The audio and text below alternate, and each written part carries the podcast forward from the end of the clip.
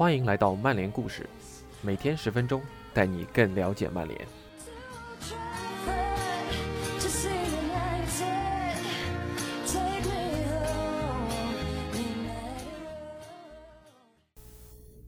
今天的曼联故事是本周青训主题周故事的最后一个，我们将跟随老李惠特维尔一起和尼基巴特聊聊球员的外租规则应该改一改的问题。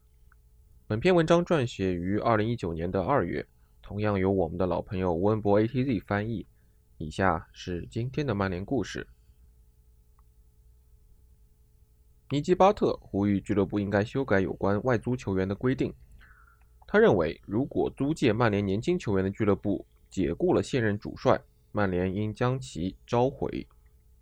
巴特是曼联的一线队发展主管。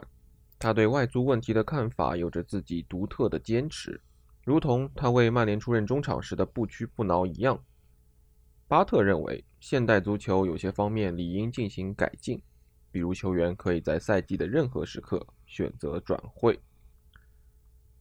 现在外租球员只能在夏窗或冬窗期间进行签约，但巴特认为这样的规定毫无必要的限制了二十岁以下年轻人。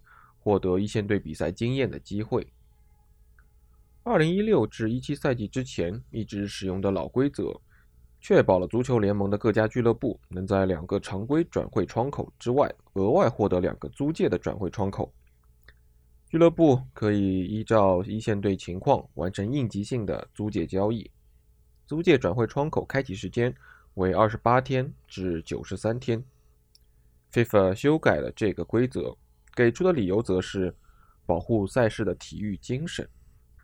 在巴特看来，考虑到各家俱乐部教练组的不确定性，拥有球员所有权的母俱乐部理应对自己培养多年的年轻球员有着更大的控制权。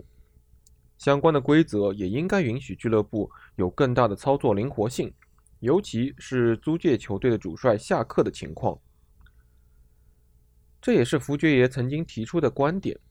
二零一零年十二月，福爵爷的儿子达伦作为主教练为普雷斯顿解雇后，他一口气召回了三名曼联租借过去的球员：里奇·德莱特、约书亚·金和马蒂·詹姆斯回到了曼联。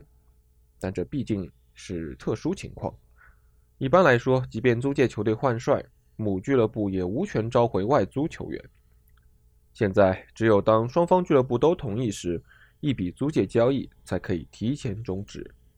不过，这名外租球员也只能等到下一个转会窗口才能再次加入新的俱乐部了。巴特对我们说：“也就几年前吧，俱乐部还可以差不多一整年都运作交易。规则发生改变之后，后续影响立马发生了，这阻止了球员的外租。我建议制定规则的人能好好看看这些影响。”我们只能尽力让这些运作的过程尽可能顺利。有时候你必须和时间赛跑，因为转会窗口所剩无几。规则就是这么定的。事情都被搞复杂了。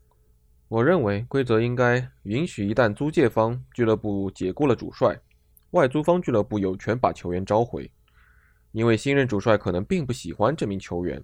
这一耽误可就是一年呐。你想想，可能一个孩子七岁就加入了你的青训营，每周都能踢上比赛。你在他身上投入了巨大的精力，一直把他培养到十九岁，然后你把他租出去，突然他就变成了断线的风筝。无论人们话说的有多么漂亮，没人能保证这名球员还能每场比赛都获得机会。如果这些外租的球员状态不好，球队自然不会给他更多的机会。事实就是如此。这事儿并不像人们想的那么简单，各方都应该认真考虑一下。詹姆斯·加纳就是上月一度接近外租的一名球员，但曼联最终还是把他留在了卡林顿，让这位天赋出众的18岁中场继续和索尔斯克亚的一线队共同成长。巴特继续说：“外租通常就是这么一回事儿，鹤立鸡群的年轻人可能不再满足于预备队的比赛。”也许他某个赛季突然开窍了，发现这个级别的比赛对自己来说太过容易，但是自身水平又没有好到能立即升入一线队。那好吧，积攒一些一线队的比赛经验吧，看看自己到底能成长到什么程度。等外租回归后，这些年轻人要么升上了一队，要么就会另觅去处。这可不是什么一周之内就能草草做决定的小事儿，你必须好好规划。这也就是我的工作职责的一部分。我会和曼联的外租主管莱斯帕里一同决策，找到球队理念合适的理想俱乐部。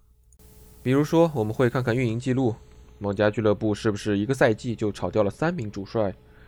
因为频繁换帅对我们的球员没有任何好处。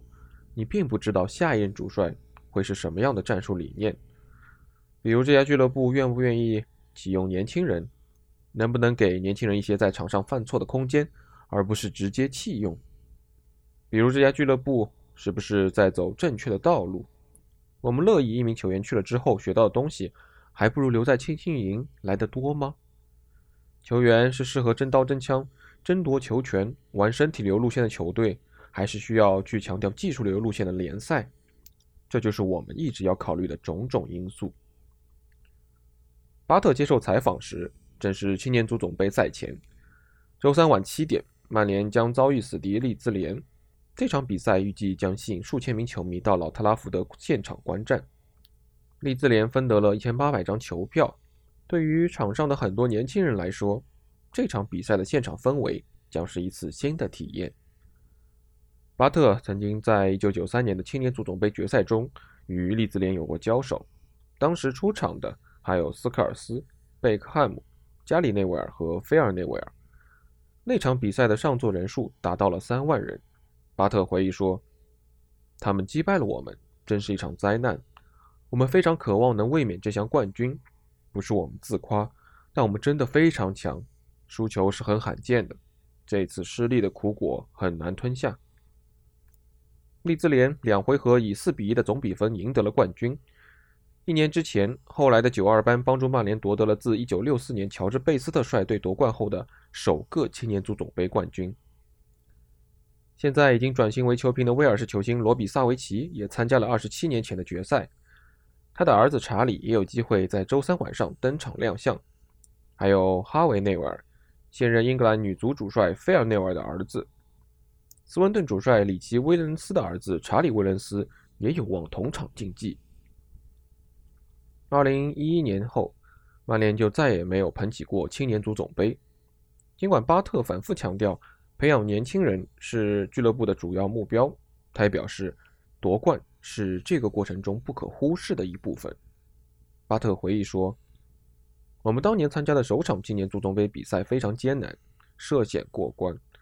我记得埃里克·哈里森对我们大发雷霆，他对我们说：‘比赛预期就是你们会赢，没有别的结果。’我觉得这倒是一种健康的培养状态。有时候你就是要对球员抱有期望，尤其是现代足球。”球员很多时候必须证明自己有能力在聚光灯下等住压力拿下胜利。想要培养球员，我们就必须把球员们拽出舒适区。青年足总杯的意义就在于此，展示一下你到底有什么资本。周三晚上，巴特将在看台上观战。他很清楚自己希望从曼联的小伙子们身上看到什么。你会希望看到这些球员拿球时敢做动作。在压力之下也不会惧怕球权，照着平日的训练来就好，好好努力。出现问题时继续鞭策自己。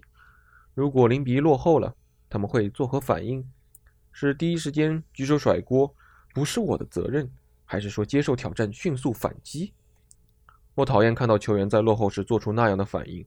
真正的球员应该在丢球之后更加拼命，不能因为比赛中的任何废话、吃牌或是其他人的反应就退缩。如果他们取得领先，领先了一两个球，是不是就开始飘了？在场上犯傻，不尊重对手，还是继续施压，争取第三球、第四球、第五球呢？他们敢挑战对手吗？敢于提醒自己的队友吗？